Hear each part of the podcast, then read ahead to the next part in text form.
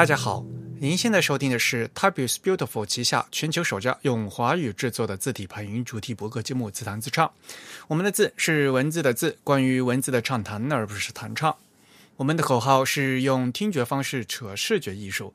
如果您能可以脑洞大开，那么我们目的就达到了。我是你们的主播汶川西半东营区 Eric，我是主播黄浦江边清蒸鱼浅蒸鱼。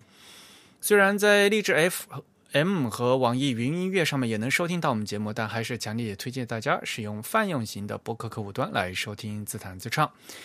我们 TIB 的网址就是 typeisbeautiful 点 com，现在我们也启用了短域名 the type 点 com，也就是 T H E T Y P E。如果您喜欢自弹自唱呢，欢迎加入我们的 TIB 的会员计划。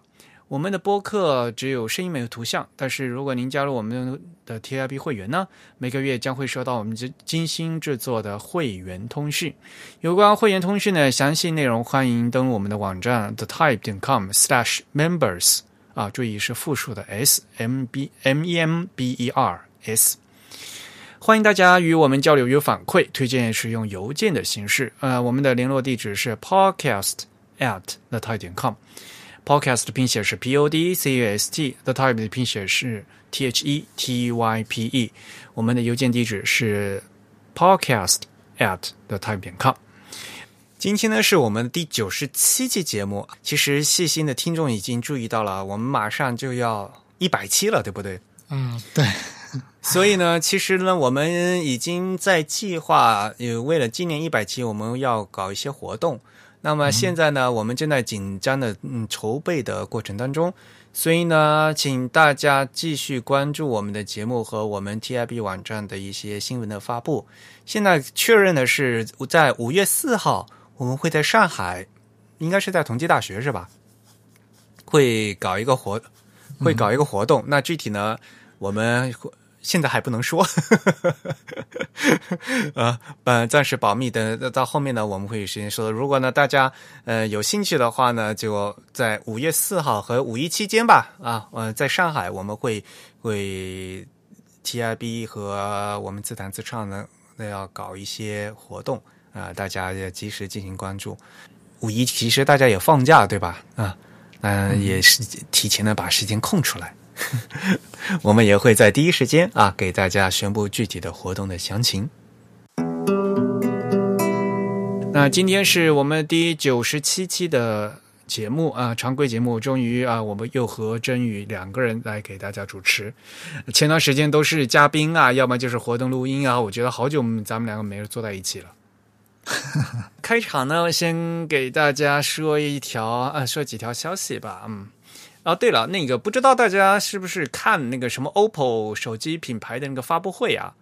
嗯，OPPO 它全新品牌字体终于正式的发布了啊，那个名字呢叫 OPPO Sense。这个事情其实我们在以前的那个节目也说过嘛。那这次呢算算是正式发布，所以呢其实。呃，发布会这估计呢，大家消息也都已经看到了。那么我们只是提一下而已。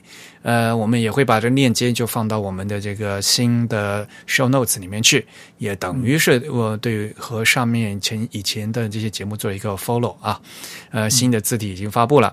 那汉仪呢，在这一个这款字体里具体具体的啊，对进这个品牌，这是一个典型的品牌字体的一个案例嘛。所以呢，大家也去看一下细节是怎么样。嗯嗯。另外还还跟大家提软件方面的，嗯，因为我剪这个播客一直都是用苹果的这个 Garage Band 嘛，然后 Garage Band 这个软件已经十五周年了，感觉还是啊还是有点沧桑的，也是非常感谢 Garage Band 十五周年。他们这个有什么周年纪念吗？没有啦，但是呃，原来。这个公司是被苹果收购的嘛？啊，它原来是另外一个公司嘛，然后就所以呃，苹果的这整套这个做音乐的软件，它现在不是有 Logic 嘛？然后这个 Garage Band 其实是逻辑的，就是就是平民化的版本嘛，因为逻辑算是专业版嘛。嗯，不过这两个软件好像还差挺多的，就是这个用法之类的，是这样吗？因为我没有用过另一个。呃，但是呢，就是比如说 GarageBand 的文件逻辑是可以打开的啊，他们有一些互通的功能。对对对，是可以会嗯可以去互通的，嗯。而且你也知道嘛，GarageBand 就是现在每个 iOS 设备上面都有，然后每个 Mac 设备上都有，所以这也是应该说是量最大的这个音乐制作软件了。对，就比较容易获得。对对对，嗯，所以其实做电子音乐的话，也是其实也是高手在民间嘛。我觉得能把这个工具让那。大家更容易获得的话，其实是可以开激发大家，呃，能做创作出更好作品的一个最最前提条件嘛？我觉得，嗯嗯嗯，而且像 GarageBand 最近也随着苹果它中国的这个政策，就因为就比较亲中国嘛，所以现在嗯，前段时间他 GarageBand 的中文化也做的一下子很努力了一把，把中国话嗯中文做的本地化做的很好。然后还加了很多什么呃中国的民族乐器，什么琵琶呀、笛子呀，啊二胡啊什么的，都这都有，这些素材都有，就 loop 加了好多好多。对，嗯，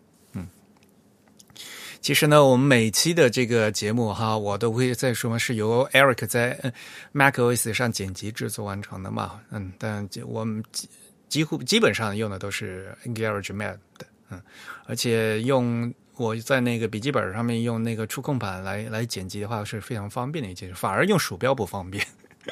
嗯，啊，还有这样的区别？因为我那个时间尺度缩放的话，直接用那个呃触控板的话，直接用 pinch 就两两个手的一些手势，我就可以做完嘛。你鼠标的话，反而还挪来挪去不好弄。嗯啊嗯。就像反过来，像比如说我如果在做 AI 或者 InDesign 做图做做做设计的时候，就反而要用鼠标嘛。就是你做图的话，一些那个鼠标那个定位的话，对吧？还是希望要比较准确的嘛。嗯嗯，所以这个还是场景不一样。嗯，什么场景用什么工具吧。嗯。然后话说回来，那个。InDesign 啊，InDesign 又升级了，不不不过像他们这种点零零件儿那个小小升级啊，就经常做嘛，也就无所谓了。所以呢，四月三号呢，它就升级到了十四点零点二。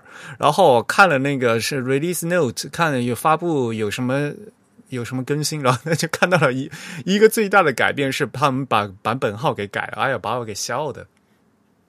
啊，就是他们把 CC 去掉了，就原来叫。InDesign CC 十四点零嘛，然后结果就把 CC 那个去掉，现在叫 InDesign 十四点零点二，那什么鬼嘛？对对对，然后香野其实那个 Illustrator 也把 CC 去掉了，就是他们这一把嗯都都去掉了。对，之后我估计什么像那个 Photoshop 之类的，可能也会也会去掉吧。就就我不知道他们是是这个是什么搞的，是什么政策。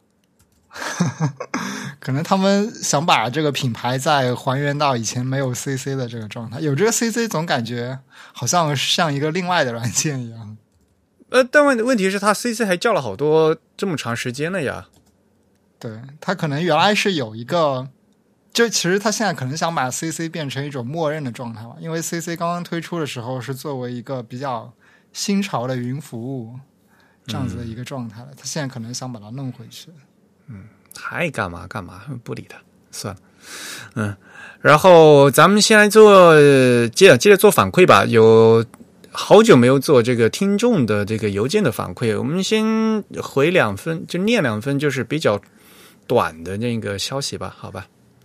嗯，有一位 这个 QQ 邮箱的这个这位朋友，他是他这个叫什么二狗？那邮件你可以念一下。哦，他这个是二月份的一个邮件是吧？是的，嗯。他来信说：“您好，The Type 团队的同学们，我是 Types Beautiful 的粉丝，非常想和您咨询一下，今年咱们团队是否还有去日本或者台湾的字体研学计划？打扰了，谢谢。”他其实就是想问一下我们这个 Type Tour 的一些安排吧。嗯，Type Tour 反正今年同样有计划组织字体深度游。啊，然后应该是反正是老力他们的组织嘛，对吧？嗯嗯哼，反正据说台湾和日本都有，但是具体时间未定。呃，他们可能还想组织去欧洲啊，这这啊，想去的地方有很多了，嗯，所以呢，还是怎么说呢？就是还是继续关注我们的网站和公众号，还有我们的播客节目，那么我们会及时的发布信息。另外呢，如果大家如果已经加入了这个 TIB 会员的话呢，将会有机会呢享受呃优先报名的这个机会，这个机会是很难得的啊，所以呢，大家可以继续多关注一下。嗯，而且另外，其实今年我们国家这个面向台湾的这个这个叫签证嘛，就通行证的办理，以及全国各个城市的这个签证的办理政策，好像都有不同程度的简化和放宽。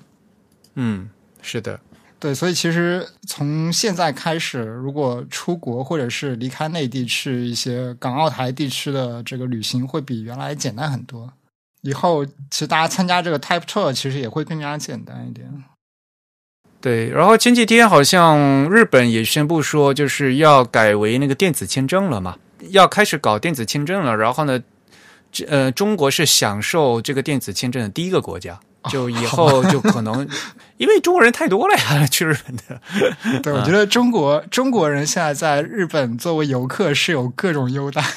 哎呦，你我我家就住在新宿吧，一天到晚就出去的话，就就就就哎呦，我这新宿街头，的中国人比日本人多，天哪！对，而且我觉得不只是东京吧，就是日本各个相对比较大的城市，对中国人的这个接待都是非常的便利的。啊，你是受到了特别优待了吗？还是怎么样？这倒没有，就是我会觉得，就是基本上他们会优先考虑到，就是所有能接待游客的地方都会优先考虑到中国人，比如说会安排中文非常好的，或者是中国人来做这个呃翻译啊，或者是做一些这个商品导购之类的。我觉得各个地方都是这样，好像啊，那肯定对，嗯嗯，就现在就是连那个店员你都都都是，比如说中国留学生啊，或者中国人来在做导购了，对。所以就是，嗯，就会发觉很奇怪，这明明是在一个日本的街头了，但是那个日日本的店里面，但是呢，呃，就是客人是中国人，然后店员也是中国人。对。呃，反正今年在日本的话，嗯，那个国际字体协会嘛，A Type I 嘛，或者你念 RTP 也可以。的年会呢是九月初要在东京举行嘛，这是已经定的事情，所以呢，我们也也会有很多字体界的各各界的朋友都会来东京啊，这是肯定的。所以呢，呃，在这前后呢，来来日本玩，其实也是一个很好的机嗯时机了，嗯嗯。现在呢，日本各因为尤其是东京正在准备那个。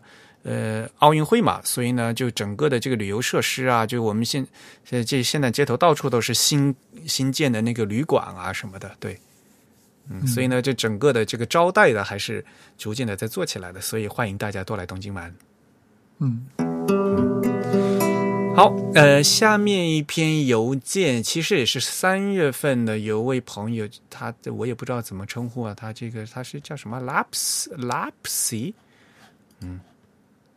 然后你可以念一下这篇文章，呃，那他的这封邮件，他这邮件的标题叫“咨询竖线排版中阿拉伯数字后标点的使用”。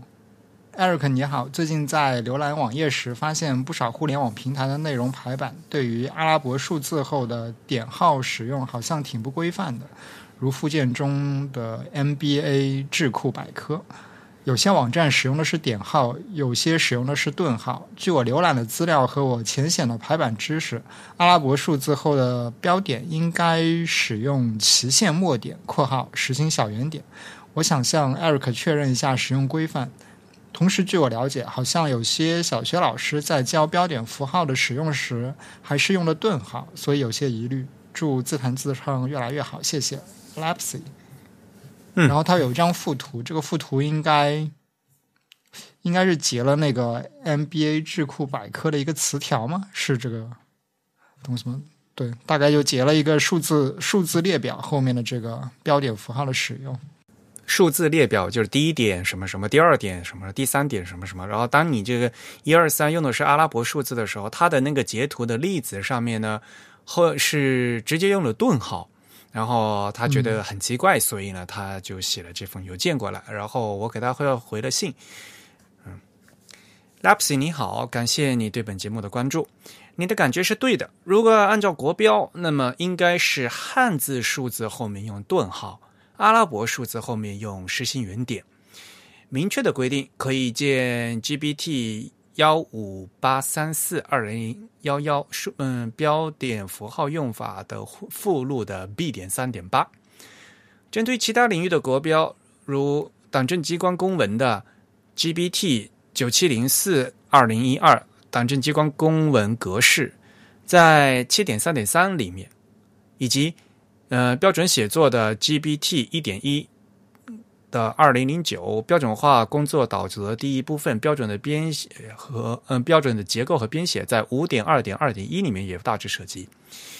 名称代替的呢，只是推哎推荐国标，而且各个国标也有不同的使用范围。如果是论文的话，各个大学和杂志社可能还会有各自的规定。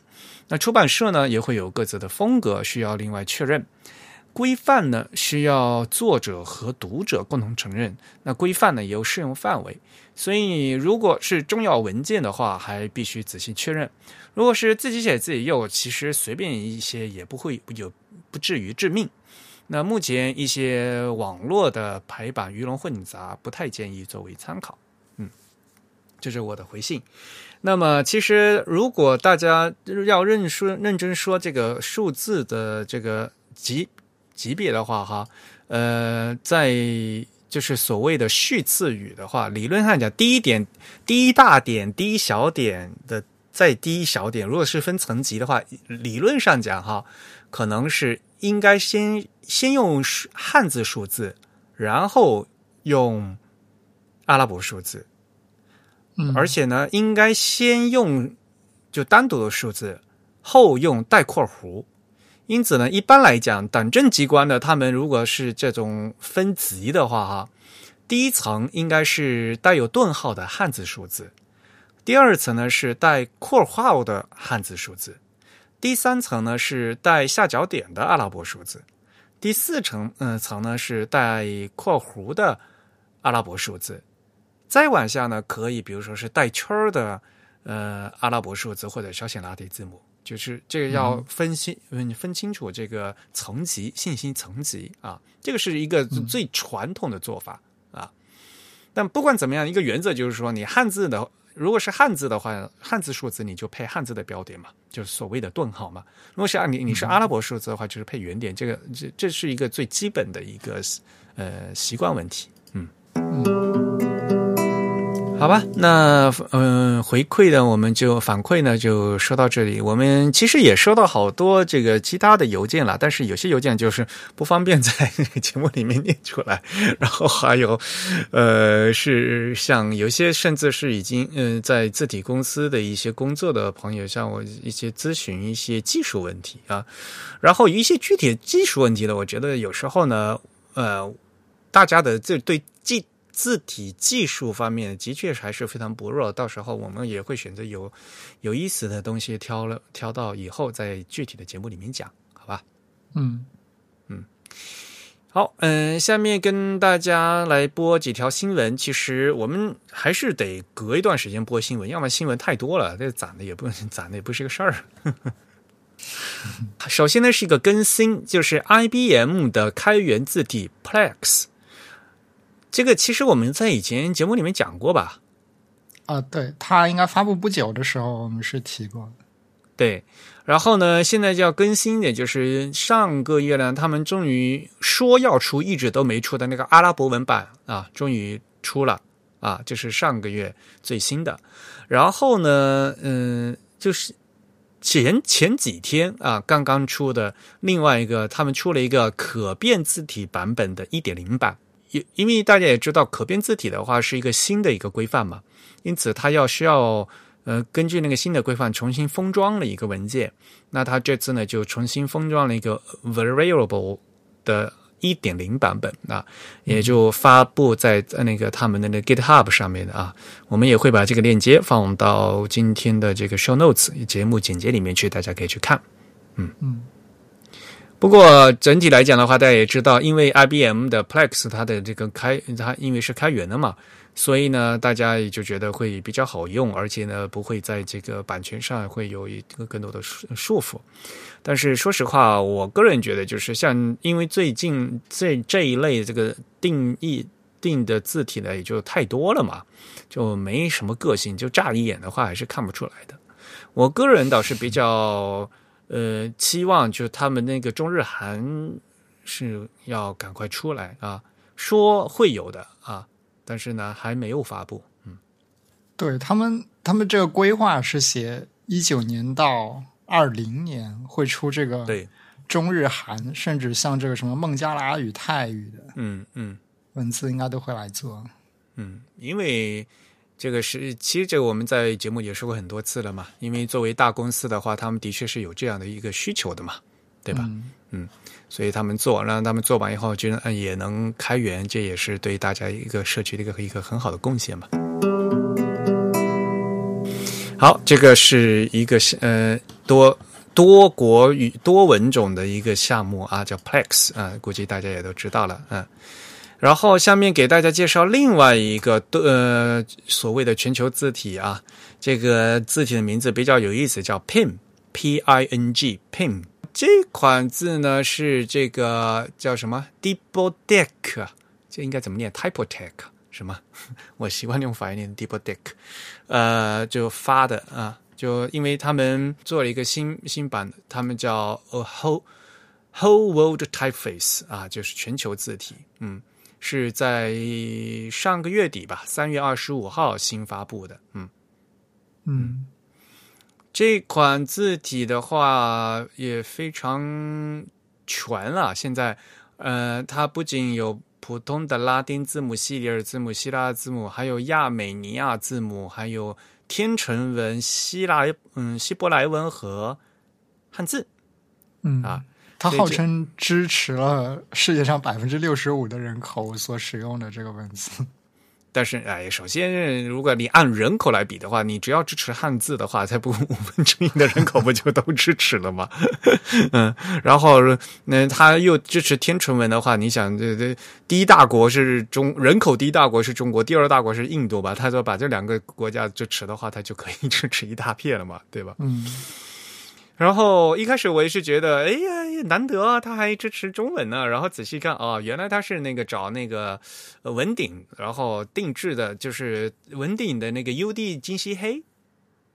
啊，嗯，然后根据文鼎的金漆黑呢，然后找他定制了一个特殊的版本。嗯嗯，所以不是就是不是普通的 UD 金金漆黑啊，而是。为这个优定机器根据这个 Pin 的要求，呃，另外定制的。嗯嗯，那这个项目的话，就是这个总的执行人的话，跟可能大家是也比较熟悉啊，这个名字啊，叫 Peter Black，他也是非常著名的字体设计师了。嗯嗯嗯，那么这款字的其实呃。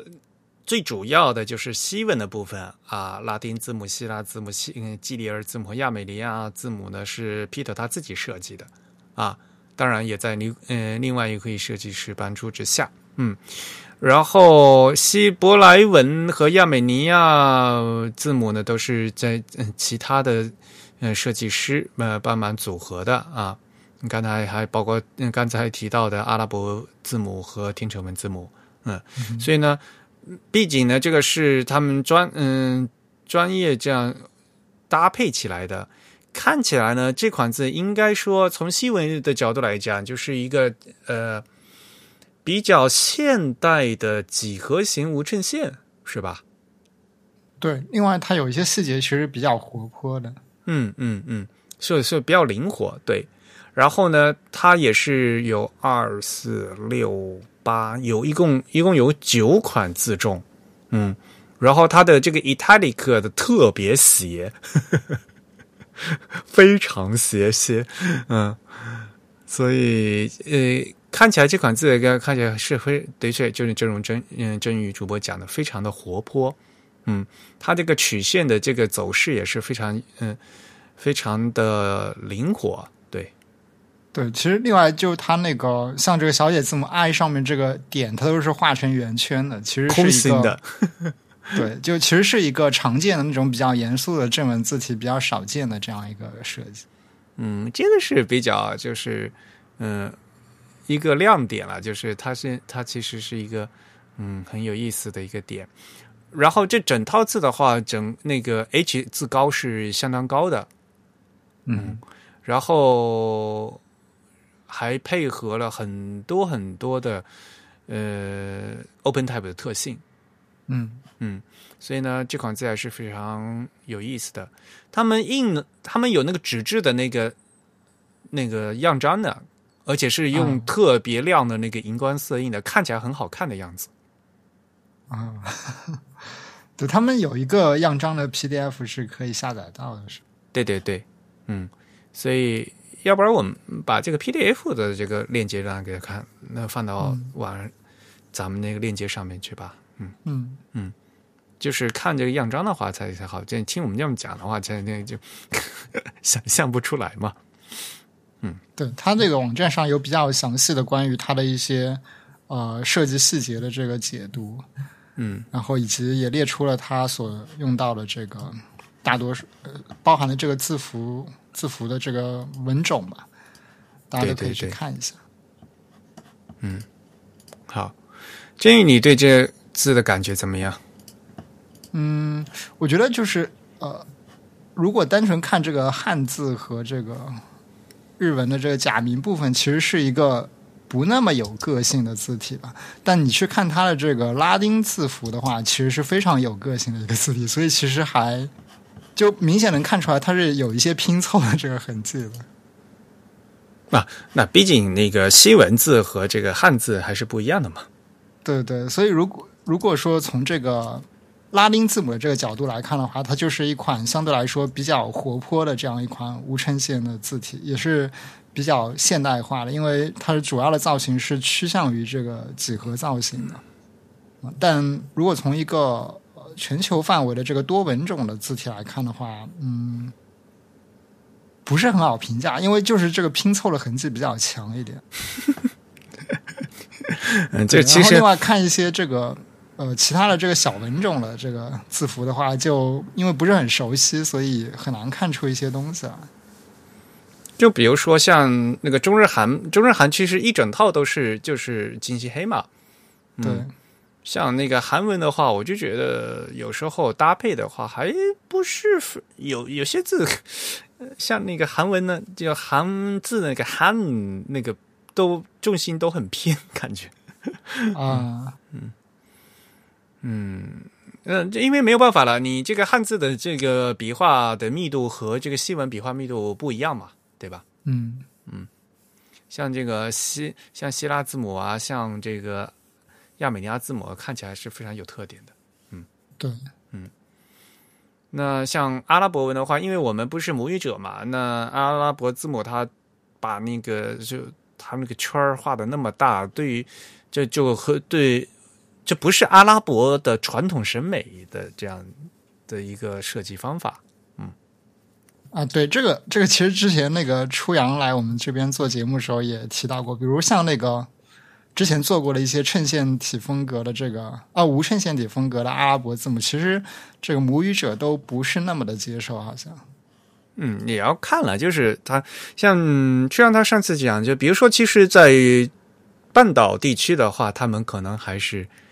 嗯，比较接受，但是有些地区的话，可能就相对比较保守的，就觉得这个这个字不应该写的这个样子嘛，对吧？这还是有地区地区性差异的，因为毕竟使用阿拉伯字母的这个区域还是很广的嘛，各个地区情况还不是一很很不一样嘛，嗯嗯嗯，所以呢，这像这类的，就是这种全球字体的话，就因为它这个即使是同样一个字。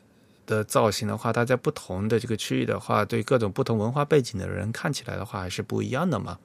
嗯嗯，对于一款品，如果是做一个品牌来讲，其实还是蛮危险的，就是因为他希望他的品牌会希望被认成这样子嘛，对吧？那这款 Pin 的话，它只是一款，它并不是一个那个商业的某个定制的一个作品嘛，就觉得还是能做成这样的一集，我觉得应该已经是非常不错了。嗯好，呃，接下来再给大家这个介绍一本书。呃，这本书其实是非常有名了，我觉得可能我们很多朋朋友都已经听说过。这本书的名字呢叫《The Stroke》，嗯，《Theory of Writing》啊，如果直接翻译的话，就是就是笔画啊，书写的理论啊，呃，是由赫里特，这这应该念成什么？赫里特诺诺诺尔泽若吉是吗？这位老先生的作品，啊，他那个名字是荷兰语啊，对，荷兰语，荷兰语的 G 是那是喝的音啊，所以是啊。Herit 啊，是。嗯，诺尔吉，然后他的这个姓是 No No Nor- Z 嘛，诺尔吉，嗯嗯，就诺尔 Z，他那个 I J 是一个连字是吧？就 I I J 就连就等于你把 I J 连起来，就相当于 Y 啊，就是 U 啊，嗯。啊，就相当于一个字嘛，嗯，呃，反正一般大家都念成诺尔吉之类的，嗯 嗯，赫里特诺尔基老先生啊，其实这本书很有名了。那这次呢是重刷啊，就是不是嗯，就是重印，对，再版，呃，不是再版，是重印啊。所以嗯呢，理论上来讲的话，就是内容是一样的啊，嗯啊，就从来没有改版过。嗯呃，然后新版的话呢，这个英语版的话是八十八页啊，啊，二十五欧元，其实很小一本书了，才八十八页啊，开本也很小，它呃非常容易读，嗯。哎，真宇，你你读过这本书吗？没有，啊啊，还是比较容易读的，嗯嗯、很很小，就是说了一些就是非常基础的，就是书写的一些最基本的一些理论知识。嗯嗯这本书其实是一九八五年啊，这个诺尔吉老先生他用荷兰语写的啊。呃，因为诺尔基先生他自己是非常著名的荷兰的平面设计师和字体设计师嘛，然后他从七零年到九零年就就这三十年，他一直都在那个海洋的皇家的艺术学院，就这也是非就是全球就有 这个字体设计这个硕士学位的唯一的两座学院之一嘛。嗯另外一家是那个英国的那个雷丁大学，大家可能也知道嘛，对吧？嗯嗯，他嗯就一直都在这个海洋的皇呃海牙的这个皇家艺术学院在教这个字体设计，所以我很也算是桃李满天下了啊。那他的这些。他写的这本呢，也也就一直被分为就是，人家的评对他评论就是说，他是通过强有力的理论分析啊得出的实践结论啊，和普通那种就写这个 how to 啊，就是写这个指南啊，这这这种简单的这种呃书呢，是完全是不一样的。嗯，嗯那么很更重要一点，就是因为虽然我们都在说是现在呢，我们都是用电脑了的字体，对吧？大家都在设计用用鼠标来画，但是呢，一定不要忘记书写是什么啊，书写的本质是什么啊，拿的笔的笔的运笔的基本的动作是什么啊？因为你的嗯运笔是这样，所以你现在设计的字体的造型才是这样。啊，然后你知道了以后，然后比如说你再突突破去做新造型或者怎么样，对吧？这才是另外一个重要的一点。然后，当然了，这本书最著名的可能就是嗯那个封面了，它的那个对，封面上这个字母的矩阵，应该大家都见过，三 E 维三维的矩阵，对不对？嗯，对，它其实嗯，后来经常被引用来作为这个 variable font 的一个一个展示效果吧，是吧？对对对，嗯，这个也算是非常基础的东西了。那很遗憾，这本书没有被呃没有被翻译成中文，会会有这个翻译的计划吗？嗯，不知道。但是呢，翻前段时间有一本书是那个，就不是这本书了，是另外一本书。然后在另外一本书里面呢，有引用过这本书里面的东西。啊，然后呢就就翻错了。哎呀，现现在好吧，哎呀，就是国内啊，现在就各种这是翻译的书啊，就是质量啊就参差不齐，有的是好的，有的是不好的。然后呢，就是这些不好的书呢，也没有经过就也就这样发出去了，然后呢，大家就读不懂啊。嗯，就觉得这个这个也没有办法。其实不仅是设计方面，其实各个学科都有这样的现象。啊，对的，是的，本来分就是国内这个整个出版机制就很不好嘛，那么给翻译也没有得到足够的重视嘛。嗯嗯我就不点名批评那本书叫什么名字了，就是那本书里面有提有引用过这个 Norzi 先生的这本书的 Stroke 里面说，这个笔画呢有运笔呢有三种基本的原理，然后第一个原理是叫 translation，第二个原第二个是叫 rotation，第三个叫 expansion。其实呢，他的意思说，运笔老老爷子原来意思是说，其实运笔就是有三种，一种呢是平移，一种是旋转，另外一种呢是扩张。它就是说，比如说大大家想象用那个笔头，用钢笔的笔头平移，笔头不转动，但是平移嗯啊。所以呢，他说的那个第一种这个 translation 是 translation 这个词，大家可能都是普通的学英语的人可能知道就是翻译的意思，对不对？但是 translation 在物理学和在那个在数学里面是平移的意思。嗯这个是这你你去翻字典就知道的事情。平移运动用英语叫做 translation motion 啊，是 translation、啊，所以呢，在这里就不根本就不是翻译的意思啊，也不是什么转译啊，也不是个什么什么乱七八糟的，根本都不是，就是平移。大家可以想象，西文书法里面用那个笔头，笔头不转动啊，所以呢，这样的话，比如说你画圈儿的时候。笔头如果不转动，它保持一个角度的话，嗯，写出来的 O 的话，肯定是有部分是粗的，有部分是细的嘛。嗯哼嗯，一第一种是笔头平移，但是不旋转嘛；第二种是笔头旋转的时候会出来什么；第三种呢是笔头会扩张啊、就像软笔一样，就像中国的毛笔一样，或者像那个西文的西文有种那个笔，它这个你用力顿下去的，它的笔画会会有出现变化的嗯啊。所以呢，诺里自己老先生在《Stroke》这本书里面说，运笔的是是有这三种运笔的方法。你其实这个这个 关于这个运笔，我记得以前 TIB 有翻译过一篇文章，也是有提到过。那本书里面不仅把这本书翻就没有理解这个 translation 的意思，他居然还把这个 translation 翻译成过渡型。哎呀，我实在是看不下去了。啊，那是跟 transition 搞混了是吗？对，它过渡型英文是 transition 呐、对吧？而且更重要的一点是，学过基本的西文的人都知道，过渡型是西文的类型的一部分啊，对吧？我们我们我们说，呃，西文有有 old face，对吧？有古，然后呢有 tran 呃有 transitional，对吧？过渡型，然后有 modern，对吧？嗯这个是西文字体几大分类，这个最基最基本的几大分类的这样。当然，这些西文字体分类有很多种不同的方案了，但是这个是一个非常普通的，嗯，这非常常见的一个方案嘛，对吧？所以，如果这个译者把这个 tran 嗯 translation 翻译成过渡型的话，说明他不仅不知道 translation 原意是平移，而且他也不知道西文里的那个 transition 的过渡型是什么意思，所以才会把这二者混在一起。嗯然后作为一本讲字体的书，它能翻成这样，就真的是实在是误导。因为大家知道，嗯，刚才通过说这个 trans 嗯 translation 运笔的话，它运笔往往往往印出来都是有那种，因为你笔头不动嘛，平移嘛，所以画出来其实都是那种呃老式的字，像像威尼斯体的那样的老式的字嘛。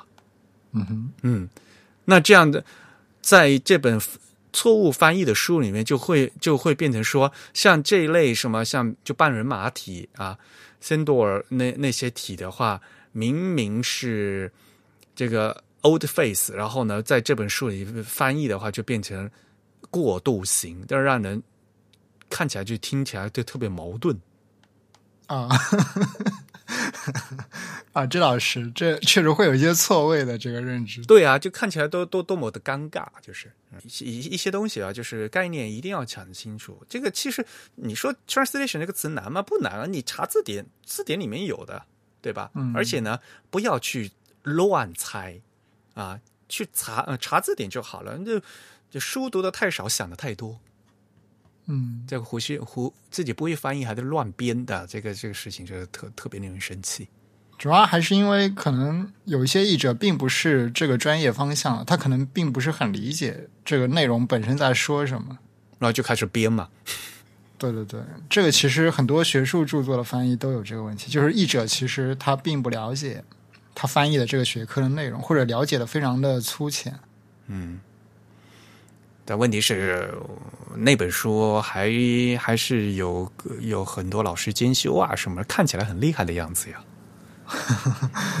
大家一定不要忘记了哈，呃不是说《The Stroke》这本书有中文翻译，而是说引用了 这本书的另外一本中文书翻译翻错了啊。嗯，好，书的事情我们就说到这里吧。呃，刚才忘记跟大家说的是那个软件啊，还有一件事情就是这个苹果的 iWorks 套件终于支持竖排了，这是三月二十九号的事情。啊，这个我看好多人在推特上说这个，嗯，iWorks 的套件其实也就是呃 Pages、Numbers 和 Keynote 啊。现在呢，因为这个都是免费的，就苹果家的 Office 嘛，就相当于。啊，因为微软的呃 Word、Excel 和 PowerPoint 是要收费的嘛，而苹果家的这个东西，只要你买了苹果的硬件，这三个东西是免费的。嗯嗯，但是呢，这个软件一直都不支持这个中文的竖排。苹果在很久很久以前，在这套软件之前，以前在很久以前有叫 Apple Works 的一个套件，当年那些都已经是支持竖排的，但是呃，这个 iWorks 的这个套件就一直没有支持竖排。啊，是是什么时候的？你就是说他把它改成这个最新版的？就我们现在看到这个版本的时候，把竖排的功能去掉了吗？不是不是，呃就啊不就是苹果在很早很早以前，早在 OS Ten 之前。啊，啊、他们就有这个呃文字处理软件叫 Apple Works，啊。嗯，在当年那时候就都都都可以竖排的，啊。嗯，然后到比如说哪怕是现在的 Mac OS 呃 Mac OS Mac OS 就不是这个 Pages，而是的普通的这个文本编辑那个那个 App，就相当于像 Windows 的写字版的那个，呃，叫文本编辑那个 App 也是可以竖排的。嗯哼嗯，其实 Mac Macostain 它一直都是它系统呢，它这个是支持竖排的。嗯的 Cortex 的它这个文渲染引擎是支持竖排的，但是呢，它这个 App 是一直不支持竖排，因为因为什么呢？iWorks 它自己把自己搞得越来越难了，因为它有比如说它有网页版，因为不哦有那个 iCloud 的 Web 版嘛，对对对，然后然后有要有 Web，再还有合同呃要有协合同协作嘛，就大家一起共同写啊什么什么的嘛，对吧？然后呢，它又出了 iOS 版，嗯对吧？那你在 iPad 上面的体验和这个 macOS 上面的体验又是不一样的嘛？对，其实其实就是呃，我刚才想说的是，在这个嗯，就我我们知道苹果其实之前有做一个对这个 iWorks 套件的一个大幅度的简化，就是为了在各个平台上都同时可以出现这三个软件。最主要的就是有 iOS 的这个版本。在这之前，我记得其实 Pages 是一个相对功能比较复杂的排版工具了，已经。就是在那个时候，它是支持竖排的。那个时候也不支持竖排，它哦从来没有支持过竖排，就是 Pages。嗯好吧，嗯在嗯之前的话，就是有一个 Apple Works 是支持竖排的，在后面就一直都没支持过。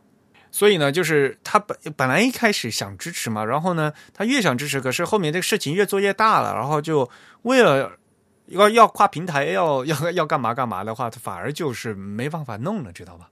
嗯哼，所以就一直拖到现在。嗯那当然了，就是现在呢，你用这个竖排，就是基本上，因为这也是一个消费者级的一个软件嘛，对吧？所以呢，反正还是可以用的啊。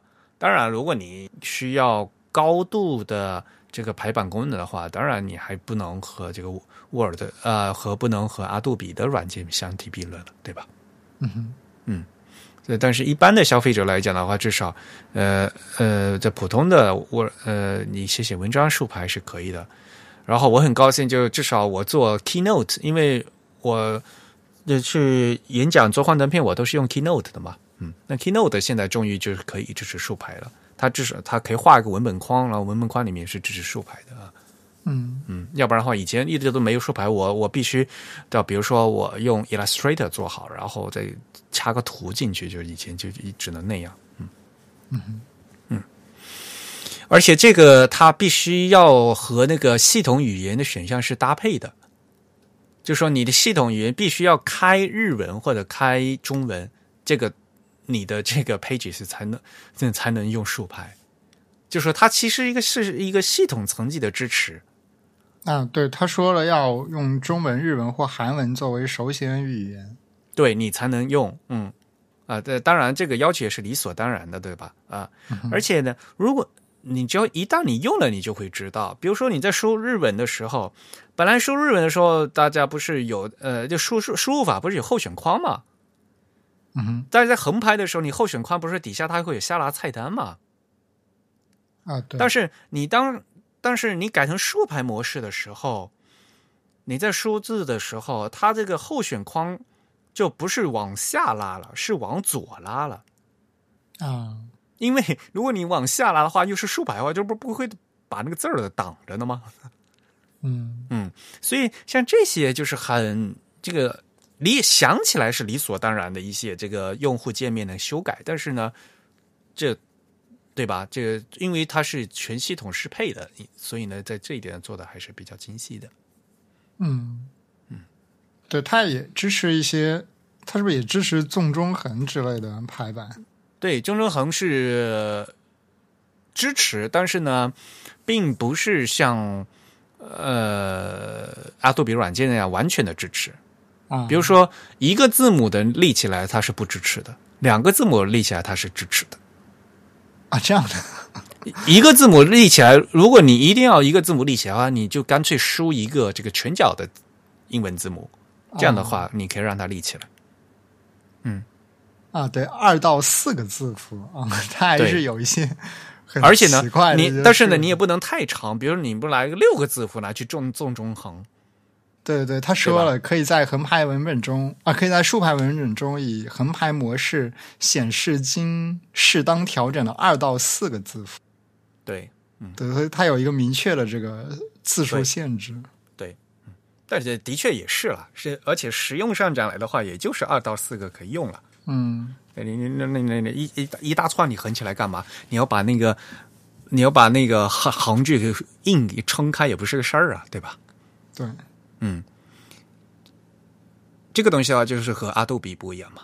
嗯，阿杜比的话，它可以强制撑开之类的，就做的很诡异的一些设计。如果你想做的话，是可以做的。嗯，呃，当然了，因为它就把这些条件简化了，它这是可以让这个实现比较简单一些。呃，也就可以把一些选项就藏起来了嘛，就不存在那些其他的选项了嘛。用户也用起来就比较方便，也不用去选，就是保持了傻瓜机的功能嘛。嗯，要不然的话，就像阿杜比这个是设计的的特别特别复杂，它的确是可以调，但是对于一般用户来讲就太太难了嘛。对，嗯。但是再退一万步来讲的话，这个反正纵中横几乎在中文是用不到的嘛。啊，对，中文其实如果是简体中文的话。连这个竖排也比较少用，嗯，即使竖排的话，如果碰到西文的话，也就躺倒就算了，也不会给它立起来嘛，对吧？对，嗯，大家就一致躺倒啊，就旋转九十度，大家都躺下，全躺下就完了，嗯。好，嗯，下面一条，下面呢，给大家介绍几条来自日本的消息啊，因为三月份呢，还是。三四月份呢，还是发生了的字体界发生一些比较大的事情。那么在日本的公司方面，可能最大一个事情呢，就是大家熟悉的呃自由工坊。呃，自由工坊这家公司已在四呃在三月底，嗯，四月初啊，宣布把公司的所有股份转让给了森泽公司。也就是说，自由工坊其实就是等于就卖给了森泽公司了。嗯哼，嗯。呃，森泽大家也知道嘛，是日本最现目前最大的字体公司了嘛。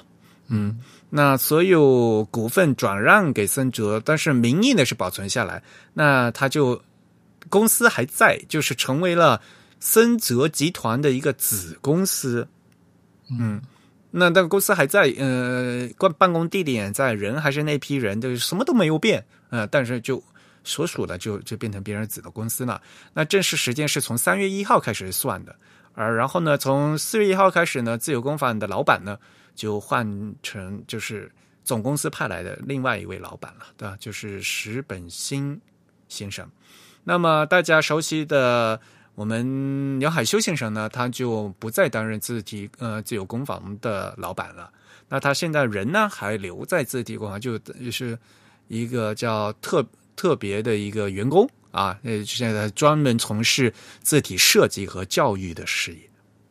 啊，嗯，杨海修先生他一直在对在多个场合，他一直都说他不是一个合格的老板，而且他人呢也不喜，他也不适合当老板，他也不想当老板，所以呢，他一直都想说把这个呃呃包袱是给卸掉。那现在他终于卸掉了，他他可以呢，呃，可以专注于。这个字体的设计和教育，就是新人的这个事情啊，我觉得对于他来讲也是，呃，非常好的一件事情。嗯，其实因为它正好是从平城建立，然后到令和卖掉。对，没错。如果大家知道的话，去查一下就可以知道。呃，自由工坊是平城元年成立的，也就是一九八八年，叫八九年，嗯，八九对啊，一九八九年对。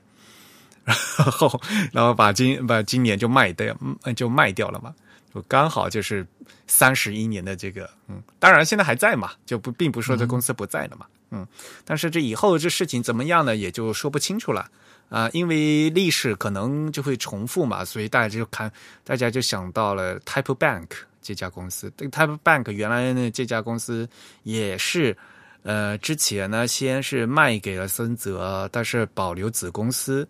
可是后来呢，就完全就被七年之后吧，好像就是子子公司也被拆掉，就完全就吞并了啊。这个事情呢，其实，在公司合并就很很正常的事情嘛。像比如说当年，呃，像阿杜比，首先呢把那个 Micromedia 收购了嘛，对吧？嗯，一开始收购来嘛，然后后来呢，就干脆把 Micromedia 整个牌子就。就扔掉了嘛，嗯嗯，然后那些底下的那些产品能合并的就合并，是冤家对头就干脆就全部吃掉了，嗯嗯。所以呢，嗯，我们当然了，我本人因为和梁海先生也就也有一段共事吧，对吧？就是所以也是也是希望说这个自由工坊这块牌子呢，还是有点有些感情的嘛，对吧？对大家也。呃，毕竟还出了这么多好的字、优秀的字体，所以我们也希望说这块招牌能继续呃挂下去嘛。嗯嗯，这个事情其实我去年就知道了，呃，然后就是因为各种时间嘛，然后也因为这也都这个都一一切的这个进行过程中，也因为有商业并购的事情在，也必须是保密，所以呢，呃，就等到现在才发布。不过现在这个全球的字体公司都在逐渐的寡头化，就是被各种大公司兼并。对呀，是啊，现在就你想，在这西方的话，对，原来 Linotype 和 Monotype 死对头，现在都变成一家了，对不对？对，包括像 Fontshop 这样子的这个字体公司，其实也已经被 Monotype 收购。嗯，所以其实现在。全球来看，字体公司剩下的已经非常的少了，可能最终会变成那种每一个国家，或者说每一种语言文字只有一个字体公司。哎，怎么说呢？对吧？哎，这个我们还呃，设计归设计，但是商务还是归商务嘛，该做生意还是得做生意吧，对吧？嗯，这个这种商业并购也是很正常的事情。嗯，好，我们继续给大家播报下来自日本的消息。呃，下一条消息是关于东京 TDC 二零一九。嗯，东京的 TDC 其实名望还是蛮高了，对吧？那么二零一九呢，就是今年呢，终于就已经呃发布了这个获奖的消息。那获奖作品这次呢，呃，东京这一届的东京 TDC 一共收到作品两千八百六十件，然后呢，日本国内是一千六百一十四件，国外呢是一千两百四十六件，然后这次评出了一一件大奖，然后六件的 TDC 奖，然后嗯一一件的那个书籍设计奖，然后一件的字体设计奖，还有一件是 RGB 奖，嗯。那现在此呃四月从四月三号到二十七号呢，在呃东京银座的 G G G 啊三 G 这个展厅的，这这获奖作品的一个展览啊正在做。这你也去过那个展厅吧？啊，我我没有去过啊，是吧？那个那个很非常有名的，你应该去一下。嗯啊，然后下次下次可以去一下。然后四月六号呢是 TDC Day，然后的就邀请了一些获奖作品，呃，一作者来对进行展示。那么这次获奖获奖名单里面也很高兴能看到一位呃中国的获奖者啊，他叫梅树直啊，可能一些朋友也知道吧，对吧？呃，他是浙江人啊，嗯，这次他获奖的案例呢是那个。杭州红石板农贸市场的这个视觉设计，这个项目其实在国内好像是蛮有名的，对吧？你知道吗？呃，那个项目我倒没有听说过，不过这位设计师其实经常被报道，感觉。嗯，对，这这个项目就是可能现在大家一到网上一搜啊，这个一搜就知道杭州的这个红石板农贸市场的这个整个。呃，设呃这个项目工艺改造的这个一个事情，嗯，对，嗯，那也恭喜啊，嗯，这个梅先生他的获奖。那么我们是字体排印节目嘛，我们还是最关注的关于这次字体设计奖啊，字体设计奖这次获奖的作呃获奖得奖的是严景修先生，严景修先生其实是字体工呃自由工坊的员工，哦。所以他在那个 呃鸟海修先生手下干活。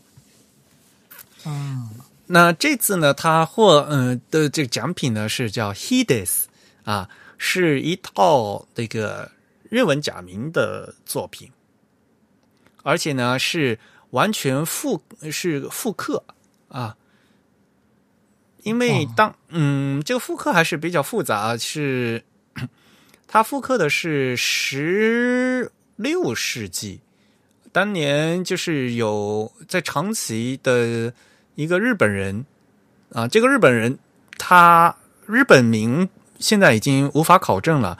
他现在呢，大家都用他的那个传教的，他是因是被那个天正遣欧少年使节到罗马去学习了活版印刷术，然后把古登式。呃，古登堡式的印刷机带回日本，然后印制了好多这些呃呃是耶稣耶稣会的一些呃日本叫吉利斯丹班啊，就是吉利之丹版，就是一些宗教书籍嘛。嗯，这个人的名字叫 Constantino，嗯，Constantino Durando 啊。这个就现在文献里面只有他的这个拉丁名了，就就连日本名字都没有了。然后就是他出版的这些书里面的有一个经叫这个叫 Hides no Q 啊，Hides 其实非就是 Fides 啊，就是拉丁文 Fides 祈祷的的意思哦。嗯，它原来是个什么木木活字的版本，是一个古木活字的一个书。嗯，然后呢，把里面的那个假名来复刻了。当然，它里面用了很多的这个 OpenType 特性，然后连绵啊这些进行了恢复。对，嗯哼，嗯，樱井修先生，其实我们私交还是蛮熟的。像这他获奖以后，我们几个朋友还跟、呃为他庆祝，然后还做了一本那个作品集。嗯对，但是很遗憾，就是四月六号那天，因为我有其他事情，就没有办法去，嗯没，嗯、他还送我了一件 T 恤，就是用他的这个字，用就是用他的这个字体，然后做出了一个字的，因为然后我不是留嘛，我的我呃呃，他就用那个日文假名那个李哦，印印在 T 恤上，然后就就送我一件 T 恤，就是他这个是 用他这个字体做的。嗯，呃，所以呢，因为这也是像东京 TDC 讲的话，它现在最近的几年这个字体设计奖呢，都还是呃专门就是鼓发给了就是日文本本土的设呃设计师啊，而且最近呢，而且最近好多都是这假名字体啊，以前不是有 o z 嘛，就是上次也是那个连绵的假名字体嘛，也是。嗯嗯嗯，都都没有汉字啊，但因为但反过来也是了，因为汉字的设计也比较复杂嘛，对吧？嗯对。另外，日本人设计的汉字相对来说骨骼会比较趋于稳定一点，而在假名方面，他们善于做的这个创新和做的一些变化会更多。因为假名从从它那个这个字理来讲的话，它本来就是汉字的行书变过行草呃草书变过去的嘛，所以它的形态可以变化多端，就有设计的这个余地非常大。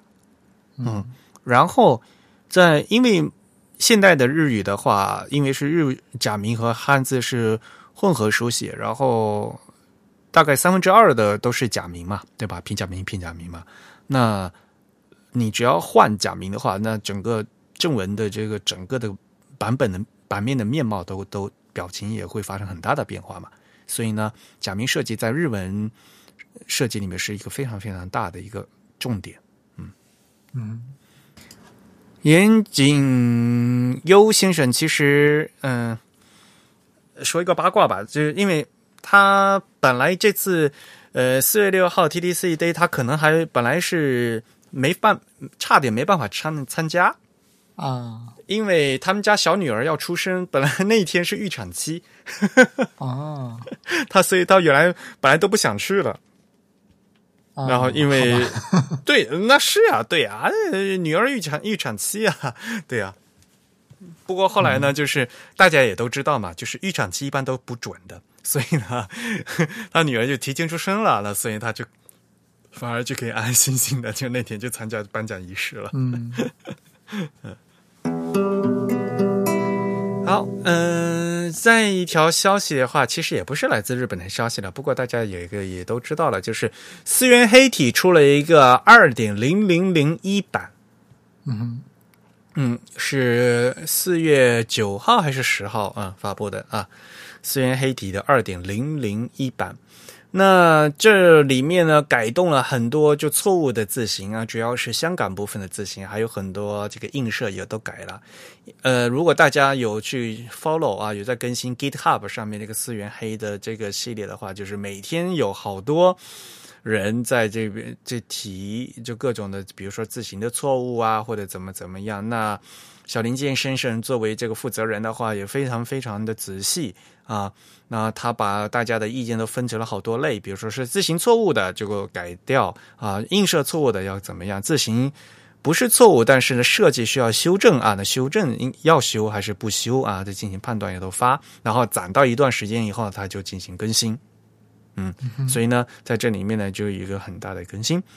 当然了，在这个时间点，最另外一个很重要的更新，是因为在这个二点零零一版本呢，加入了日本的新的年号令和。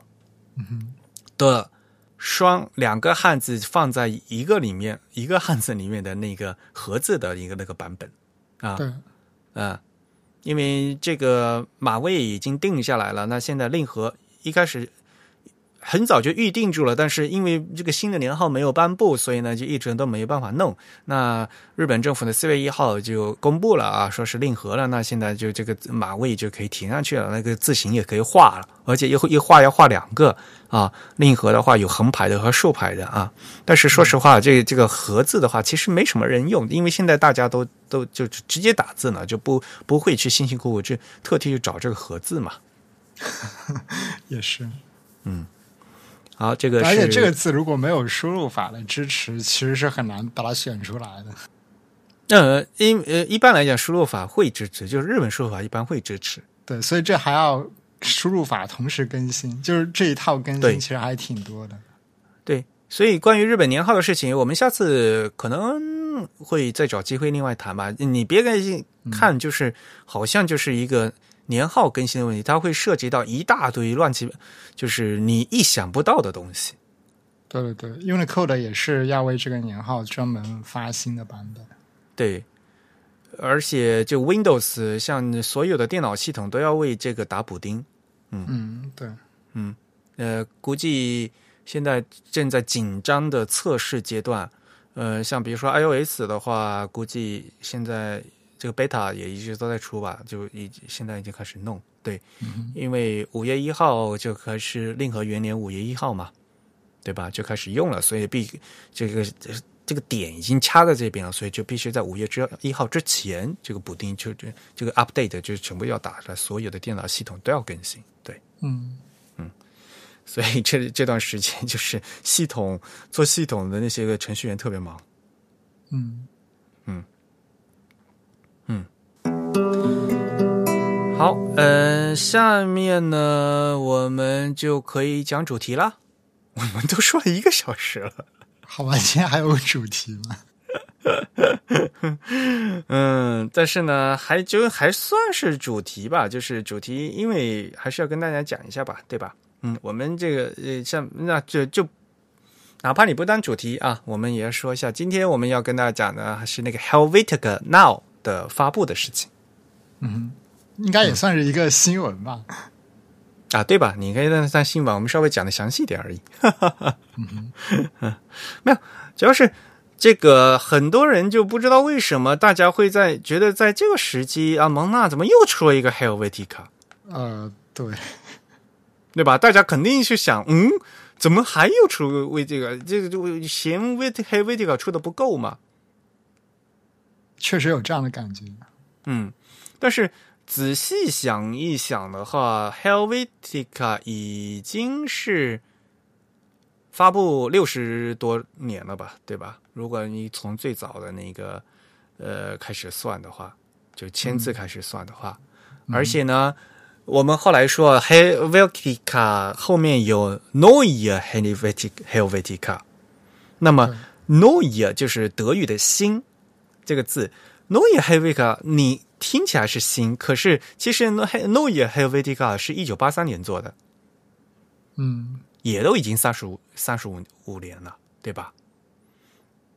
一款字已经是六十，它本身呢，从最早的设计是从金属活字开始就已经是六十多年了，那中间的这个 Noe 也已经三十多年，所以呢，你觉得？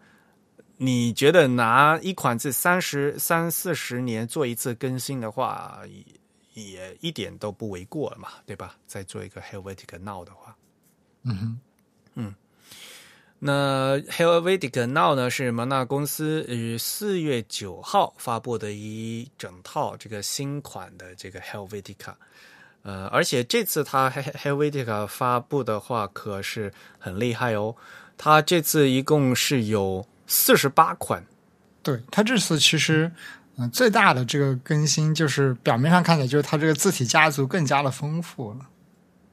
是的，嗯，哎呀，因为什么？很重要的一点是，当年在做这个 Helvetica 的时候啊，呃，说设计师是那个米丁格嘛，Max 米丁格，呃，但是呢，他们当时做的话呢，其实是做了一些很少的家族。就是当然，一些是，一这个足够大的标题字做完以后，然后做一些稍微做一些正正文嘛，然后后面又有什么什么宽体呀、窄体呀这些这些东西，都都是其实是当时为了要早要为了发布的话，去其实是把很多其他字体拼凑起来的，金属时代是硬给它凑成一个家族的。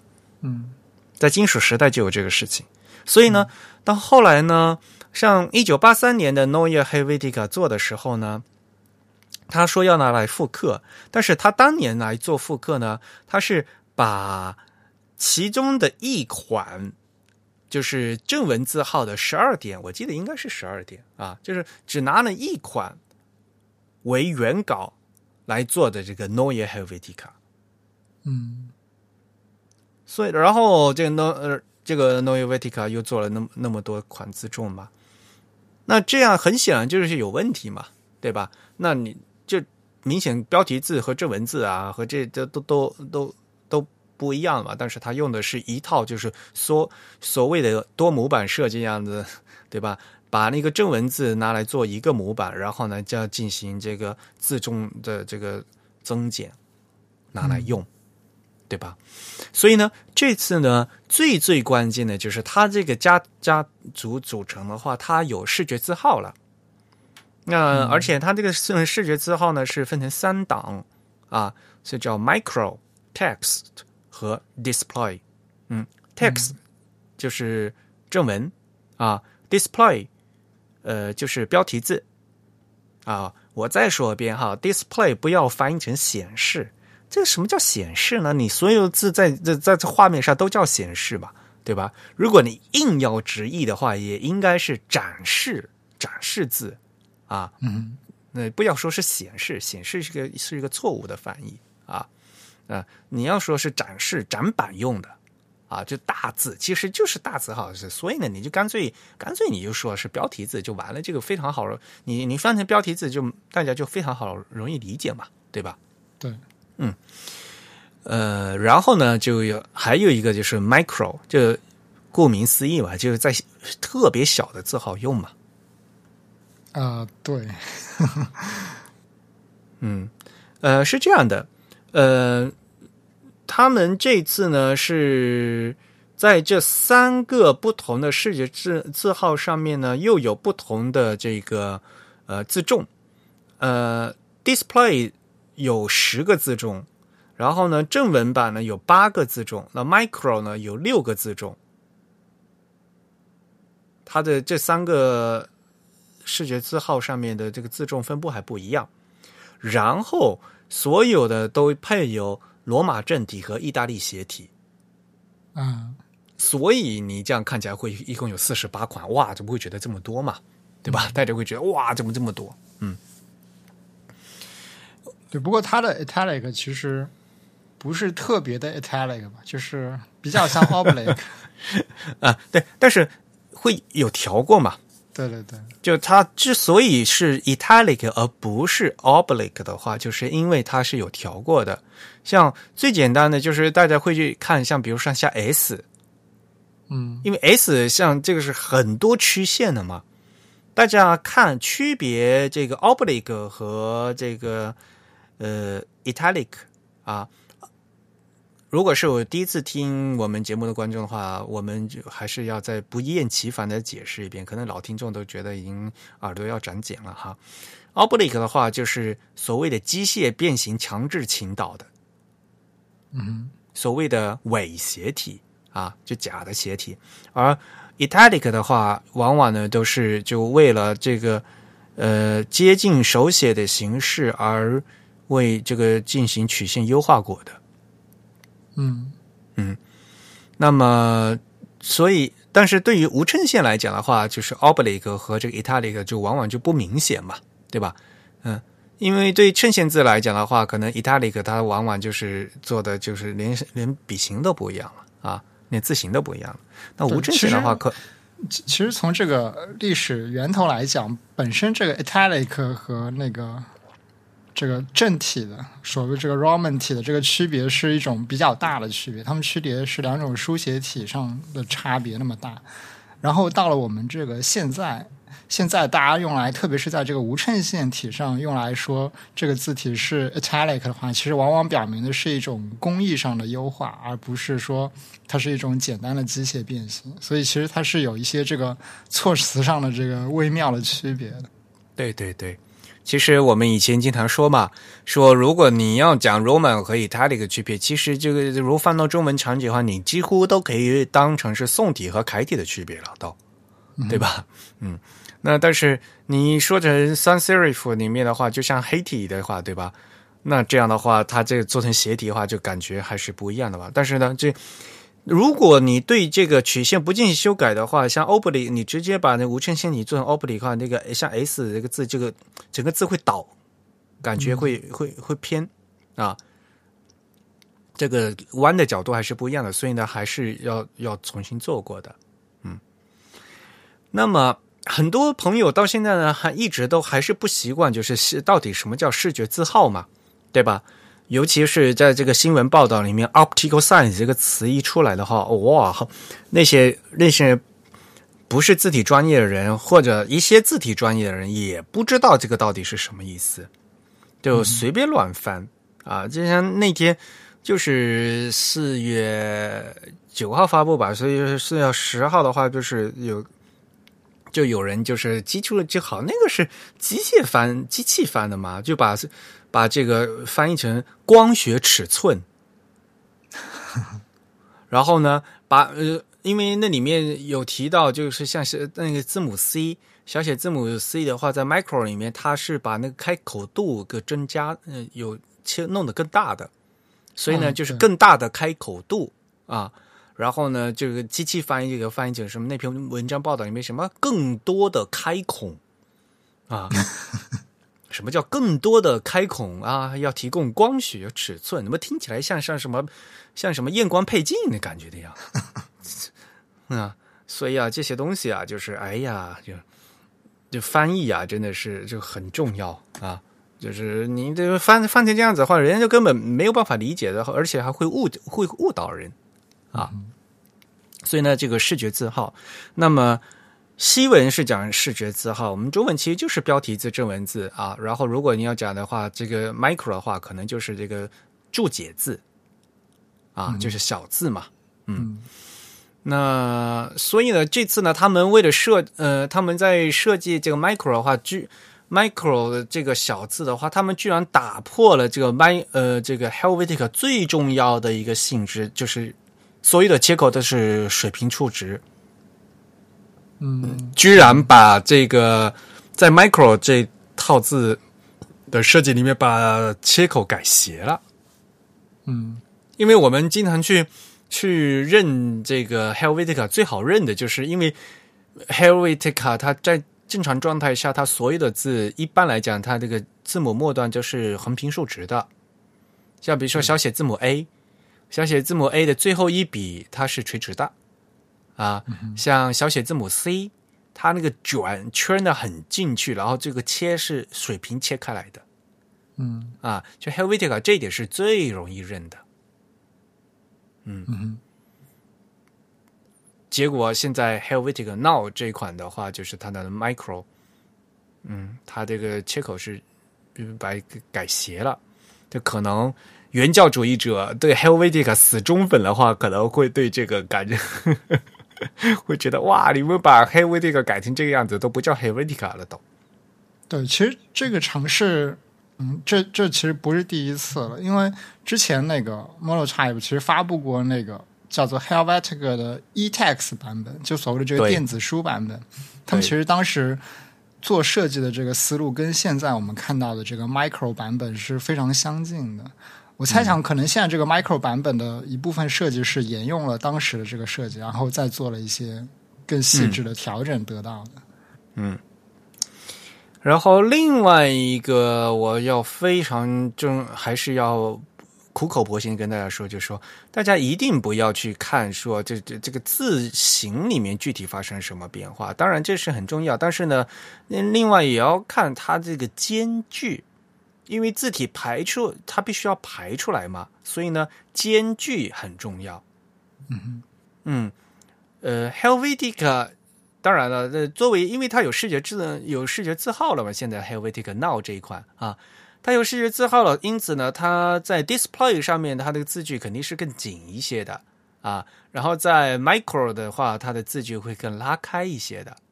嗯啊，这一点也是非常重要的，因为到时候你去看一下它的排出来效果是完全不一样的。嗯，呃，如果你有机会的话，可以把像 Macro 和 Text 和 Display 这三种理论上讲，它们要用在不同的字号大小的。但是如果你硬把它放到一个同样的字号大小的话，你可以发现这呃三者它们在笔画上的这些处理的区别。包括这个字句的区别，对字句的区别应该是非常明显，非常非常明显的。对，没错。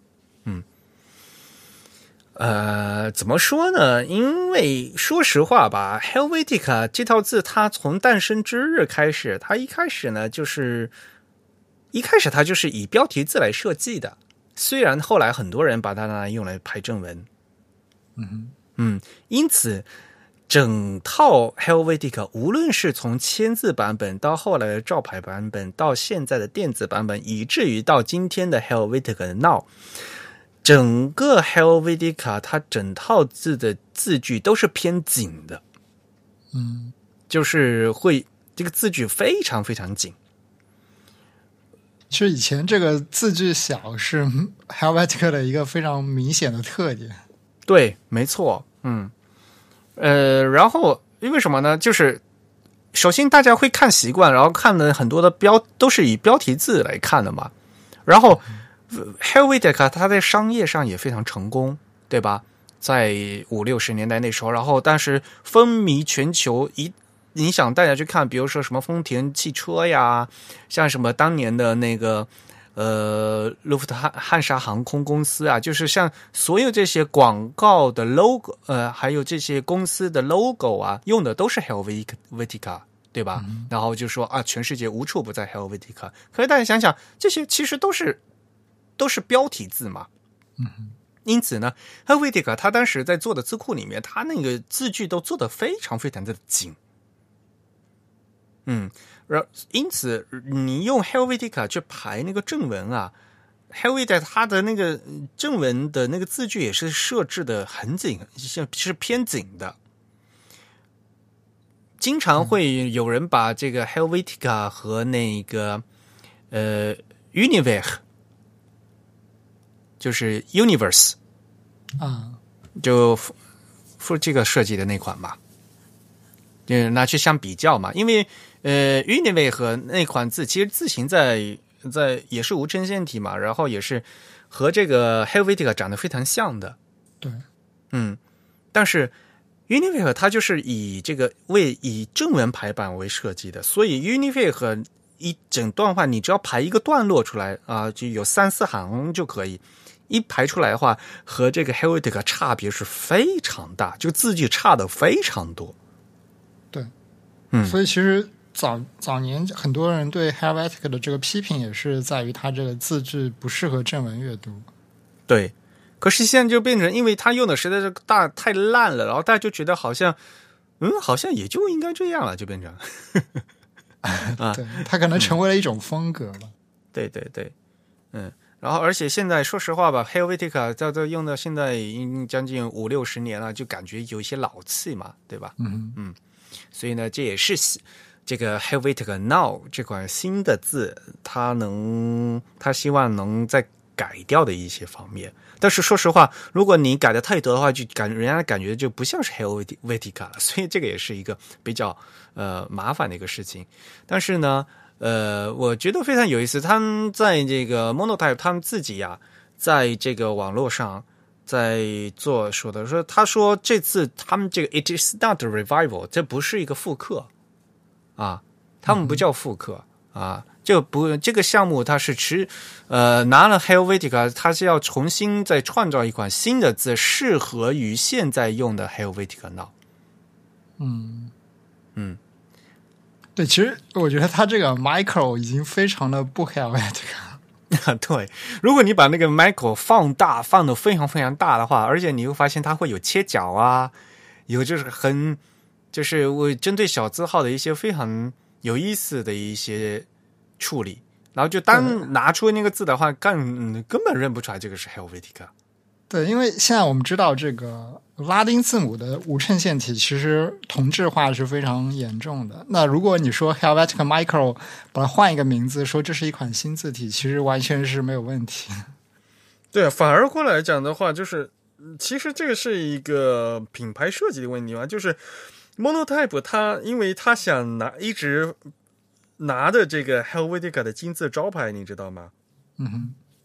所以他就想说，这是一个很好的一个 legacy，对于他来讲是一个很好的一个遗产。他则应该想怎样把这个传家宝呢，就卖卖的更多钱，因为毕竟这是他 Monotype 最赚钱的字体之一了，对吧？对对，其实打上 Helvetica 标签，相对来说这个销量是会比较好的。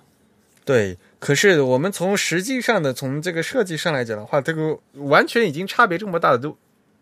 就没有必要叫 Helvetica，就说，对，这可能是一个呃商业营销上的行为。嗯，但是话说回来，就是呃很多人也讲嘛，为什么？其实很呃从字体设计从正文来讲的话，肯定是 Unive 更适合正文的。但是为什么大家都用 Helvetica 不用 Unive？这也就是因为 Helvetica 它在商业上运作是很成功的嘛。嗯嗯。当然了，在这这次既然是 Helvetica Now 这个新的版本来讲的话，它肯它很也 Monotype 也很愿意呃去修改，就是大家对原版老版这个 Helvetica 的一些批评。因此呢，他这次呢，好，你说我设计不好吧？那我就多做一些异体字，多做一些新的版本，我也放进去，可以让你可以选了。嗯，比如说，在字形设计上最最令人诟病的，比如说 Helvetica 大写字母 R 那只弯弯的角，嗯啊，那啊你不喜欢弯角，好吧，那我有我也配个直角版，升直的那个角啊。然后比如说小写字母 A，小写字母 A 呢有单层 A，我呃你默认是双层 A，但是你要单层 A，好，我也给你配个单层 A。嗯嗯，然后像。那个字母 i 小写字母 i 和 j 上面不有点儿吗？默认是方形的点儿，你要圆点也可以。好，我给你配一个，也有圆体版，啊，就圆点儿版。嗯嗯，有人批评说你这个 Helvetica 这个小写字母 l 和那个大大写字母的 i 长得太像了，就因为就是一个棍儿嘛，都没办法区分嘛。好，他说好吧，那我这个小写字母 L 我也还有一个有弯角的，嗯，我都有，他就做了好多的这些的这个一体字，然后呢，呃，当然这肯定就是大家用户可以通过那个 OpenType 特性去调用了嘛，嗯，给大家一个选项，说实话呢，这是很选给选项是很好的事情啦，但是也有刚才说实话，嗯，当你。用这些单层 A 的选项的时候，就感觉 Helvetica 就不像 Helvetica 了。对，这也是一个很尴尬的一个事情。嗯，嗯，这款字呢，反正因为也刚刚出来嘛，现在在蒙纳公司，它这个系列的公司就 MyFonts 点 com 上面呢，Helvetica Now 的 Display 的 Black。啊，就是标题字最粗的版本，现在是免费可以下载的，可以可以用的，所以呢，大家可以去用。